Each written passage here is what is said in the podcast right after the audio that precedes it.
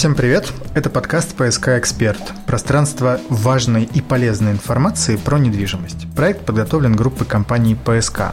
Меня зовут Илья. Меня зовут Юрий. И сегодня у нас большой выпуск, посвященный теме благоустройства. А поговорить о нем мы позвали к нам в гости Андрея Кочеткова, учредителя и генерального директора ландшафтной компании «Дерево Парк». Эта компания может быть вам известна, например, на, по работе над второй очередью благоустройства Новой Голландии и, например, над парком «Точка в Буян». Андрей, добрый день. Добрый день. Андрей, первый вопрос такой. Как изменилось благоустройство и вообще понятие понятие благоустройства в жилой недвижимости и не только за последние 5-10 лет? Последние 5-10 лет это как раз-таки такой э, сильно показательный период, то есть э, и люди по большому счету сейчас уже выбирают, на мой личный взгляд, уже там не только, ну, условно, там, квадратные метры, они выбирают уже среду, в которой они будут жить. Ну, с точки зрения этого был достаточно такой большой э, шаг сделан в плане благоустройства, то есть это еще началось, по-моему, в 2016 году с программы «Моя улица» в Москве, когда начали, ну, собственно, уже привлекать там разных архитекторов, заграничных, там, наших знаменитых там всяких, и делать уже какие-то интересные проекты благоустройства. Вот вся вот эта вот история, она пошла в массу. То есть э, даже некий тренд такой появился, создание сначала какого-то общественного пространства, ну, например, тот же самый там Зилар, сначала сделали крутой парк, и вокруг него уже э, в Москве а, строили уже, собственно, микрорайоны, как основная точка притяжения, что люди уже понимают, что у них есть мультифункциональное пространство интересное, в которое они могут и погулять, это и комфортно, и безопасно, там, и много разных активностей, и после этого уже покупать жилье. И вот эта тенденция, она, ну, на мой личный взгляд, с, вот особенно там в последние, там, не знаю, там лет пять, она стала а, таким одним из основных конкурентных преимуществ, потому что благоустройство, ну, что это такое? То есть это раньше как-то воспринималось, да, то есть у нас там тротуар есть, скамейки стоят, урны есть,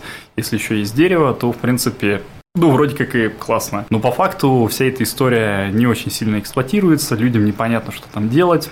Условно, это там небезопасно, некомфортно, нефункционально, а людям не хочется там находиться. И сейчас вот как раз тенденция а, благоустройства – это то, что, ну, касательно тенденции я могу достаточно много говорить, да, но это именно основное, это пространство для человека, чтобы ему было туда интересно, чтобы ему было комфортно, оно становится все более и более насыщенным, более мультифункциональным, да, это, наверное, такой тоже можно выделить как некий тренд, да, что у нас там не просто, там, не знаю, набережная, да, в которой мы там, ну, условно, или двор там замощенный, да, и с тремя кустами, да, то есть это мультифункциональное пространство, в котором можно делать абсолютно разные активности. И ну, вот это сейчас очень сильно набирает обороты, на мой взгляд. Я правильно понимаю, что общий принцип пространства для человека, оно справедливо и вот для общественных пространств, которые сейчас появляются там в Москве в большей степени, в Петербурге, может быть, в меньшей, но тем не менее, и для новых строящихся жилых кварталов? Ну да, да, естественно. То есть, ну, опять-таки, это я так называю, пространство для человека. Ходит, так скажем, сейчас на слуху. То есть, суть в том, чтобы людям там было комфортно и интересно проводить время. А сейчас очень много, в принципе, и застройщики, и, ну вот, особенно крупные, и если мы говорим про администрации какие-то, сейчас очень популярно, так скажем, это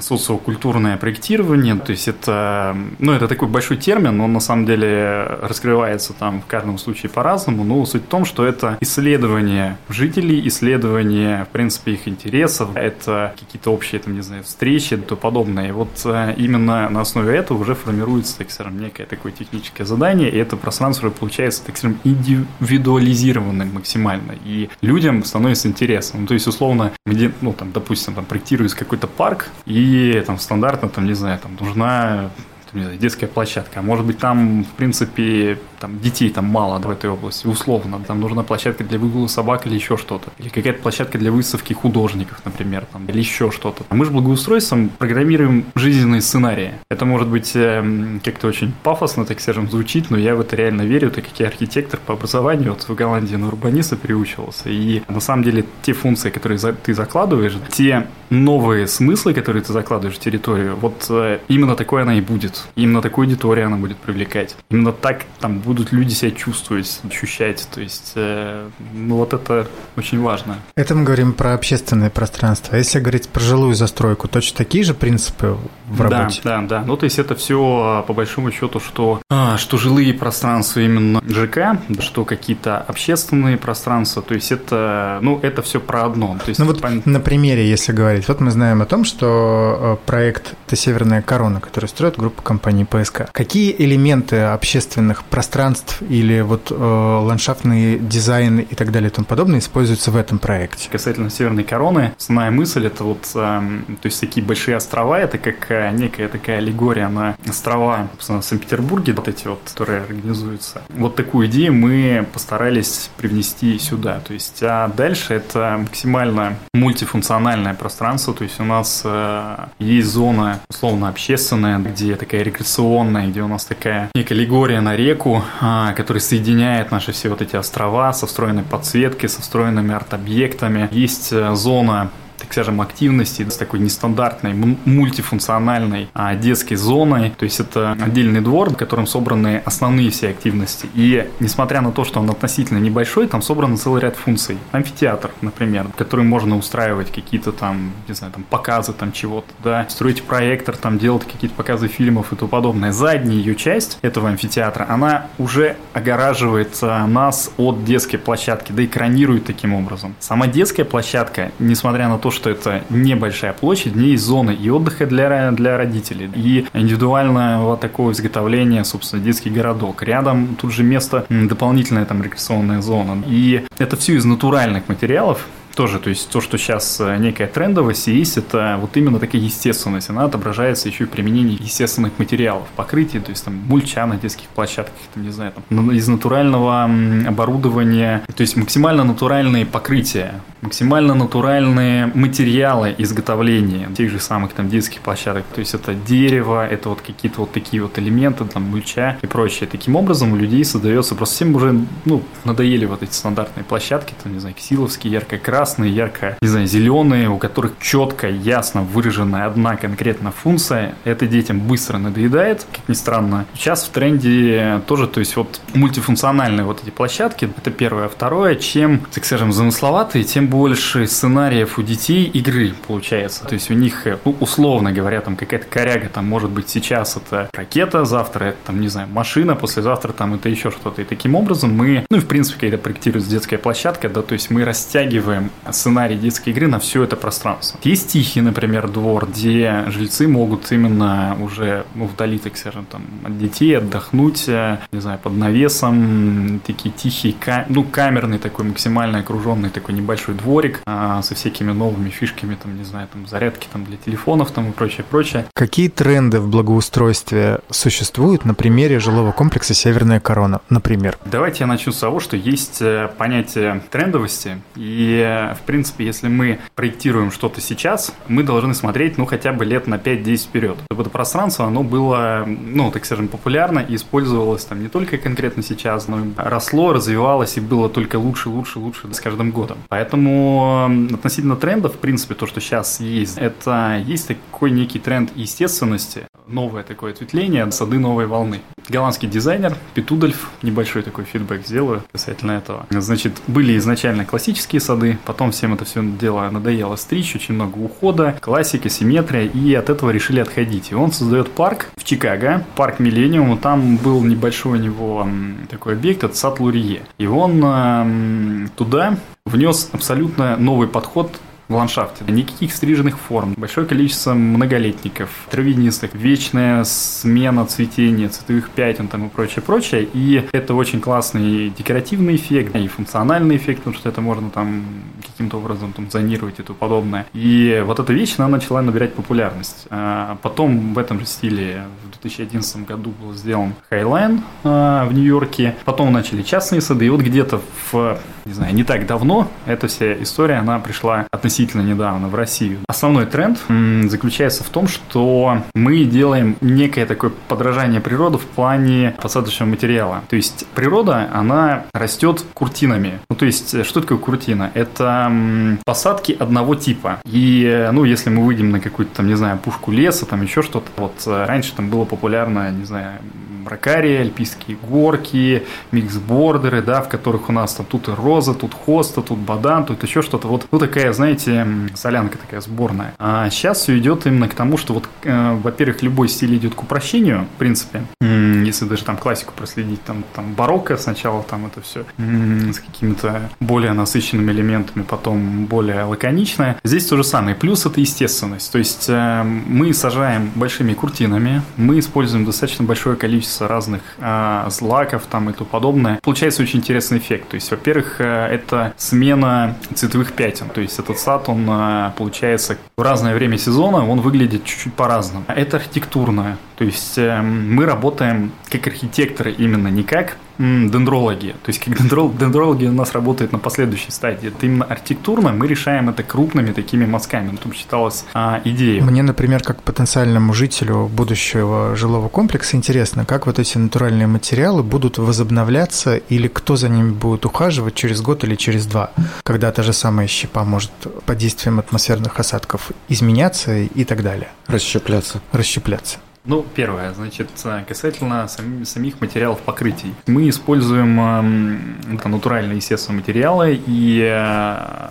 конкретно в проекте мы планируем использовать именно гранит, то есть это, это вечный материал, э, он достаточно интересный по фактуре, и э, из него можно делать там при индивидуальной резке достаточно интересные архитектурные, так скажем, элементы. Касательно я всем заказчикам, в принципе, говорю, мы же проектируем и частные сады, и общественные пространства, то, что если мы создаем какое-то благоустройство, сад там, еще что-то, это не интерьер, который вот условно мы привезли диван, поставили, да, и, в принципе, там через 10 лет просто, ну, заменили этот диван и пыль там протираем. Понятно то, что за каждым пространством нужен какой-то уход. Та же самая там отсыпка там, там мульчой растений, она может, ну, каким-то образом там под, под осадками, под, она может выметаться, еще что-то. Поэтому уход нужен. В любом случае, за растениями тоже нужен уход. И единственное то, что почему еще вот этот тренд естественности, потому что чем более естественные растения мы сажаем, тем меньше ухода за ними нужно. То есть природа, не знаю, за лесом обычно там никто не ухаживает, там растения растут и чувствуют себя прекрасно. Но в любом случае первый там год-два нужно обслуживать. То есть в любом случае есть авторский контроль или даже авторский уход, в зависимости от того, кому что надо. Ну, это у нас э, есть термин авторский надзор. Авторский надзор это когда мы конкретно именно смотрим, как это там реализуется, да, если, например, там есть какая-то строительная компания, которая там делает благоустройство, именно там мощение там само, например, мы работы там не проводим, допустим, это называется авторский надзор. Мы проверяем правильность. В принципе, даже мы, когда сами строим, у нас все равно в любых договорах прописан авторский надзор именно нашего главного архитектора, наших архитекторов, да, для того, чтобы наш, ну, чтобы это все получилось именно так, как мы хотим. Это называется, мы это просто называем сервисным обслуживанием либо уход за, за садом, за благоустройством, то есть, э, естественно, да, без поддержания, особенно первые, там, не знаю, год-два, чтобы мы получили в итоге прям реально крутую картинку, да, первый год-два за любым садом, за частным садом, за общественным пространством, ну, относительно пристальный уход, конечно, нужен, хотя мы стараемся, ну, минимизировать сейчас вот эти все тренды, то есть мы как раз-таки за минимизацию вот ухода. А кто придумывает вообще саму идею? Вот э, мы говорим про Северную корону, да, но это премиальный жилой комплекс. Он вот э, там, в центре Петроградки. Наверное, здесь э, какая-то особая концепция была э, запрошена группой компании ПСК. Или же у вас есть некоторые рамки там теста творческих заданий, или вы сами приходите, ориентируясь там, допустим, на объект, на площадь, на его параметры, говорите, вот здесь нужно делать вот так вот так будет хорошо жителям? В основном мы делаем, как вы сказали в конце. То есть мы приходим, и нам, как благоустройщикам, как э, ну, ребятам, которые постоянно работают в этой в этой сфере, постоянно там, не знаю, учимся, смотрим вообще, что происходит в мире и тому подобное. Естественно, что а, зачастую мы предлагаем какие-то решения, подсказываем. А зависит от застройщика. У кого-то есть а, прям вот четкое видение. Вот мы приходим, они говорят, вот, слушайте, мы провели там полгода проводили маркетинговые исследования, значит, мы четко понимаем нашу аудиторию, мы четко понимаем, что им нужно вот это, вот это и вот это. Бывает и такое. Мы тогда говорим, хорошо, на наш взгляд, вот есть резон вот это, вот это там поменять, да, и, э, ну, то есть, и мы начинаем рисовать, исходя из того, что вот такие-то функциональные зоны там нужны. Касательно северной короны, да, то есть, да, было общее пожелание, в принципе, сделать что-то интересное, что-то нестандартное, что-то такое, чего в городе нет, на наш взгляд, у нас эта история получилась. Если посмотреть, в принципе, по рендерам, по картинкам, я надеюсь, потом по дальнейшим реализации, это таких проектов, ну, достаточно уникальный проект. Да, было пожелание по основному типу наполнения. Вот здесь у нас зона более шумная, здесь у нас зона более тихая, здесь у нас зона, ну, такая более рекреационная, так скажем, проходная, открытая для, в принципе, жителей города. Ну вот, исходя из этого, мы уже начали проектирование. Мы изначально всегда предлагаем несколько вариантов устройства территории, и ну вот нам, собственно, было... То есть мы всегда предлагаем несколько вариантов благоустройства территории, и в итоге и собственникам была выбрана такая достаточно интересная концепция. Ну а дальше мы ее начали развивать, дополнять, и, на наш взгляд, получилось очень интересно. Можно ли говорить о том, что работа вот с ландшафтными компаниями, студиями, может быть, там архитектурными бюро, вот, которые занимаются именно проектами благоустройства, для российских, для петербургских, в частности, застройщиков становится таким хорошим тоном? Ну да, да. Ну, опять-таки повторюсь, что как было раньше, я свою личную точку зрения выскажу. Раньше была там архитектурная компания, значит, э, которая говорит о том, что я вам спроектирую дом, спроектирую интерьер, спроектирую ландшафт и, в принципе, все сделаю. Значит, эм, рынок, ну, опять-таки, рынок там, Европы, там, той же самой, да, все-таки мода на ландшафт, э, хотим и не хотим, все-таки основные тренды из Англии. На самом деле, сейчас уже российские ландшафтники действительно вышли на абсолютно мировой уровень, точно так же, как интерьерщики, да, то есть, э, ну, абсолютно на мы стоим уже плотно ногами на, по решениям, по технологиям на мировой арене. Является ли хорошим тоном работа вот обязательно с дизайнерскими студиями, с ландшафтными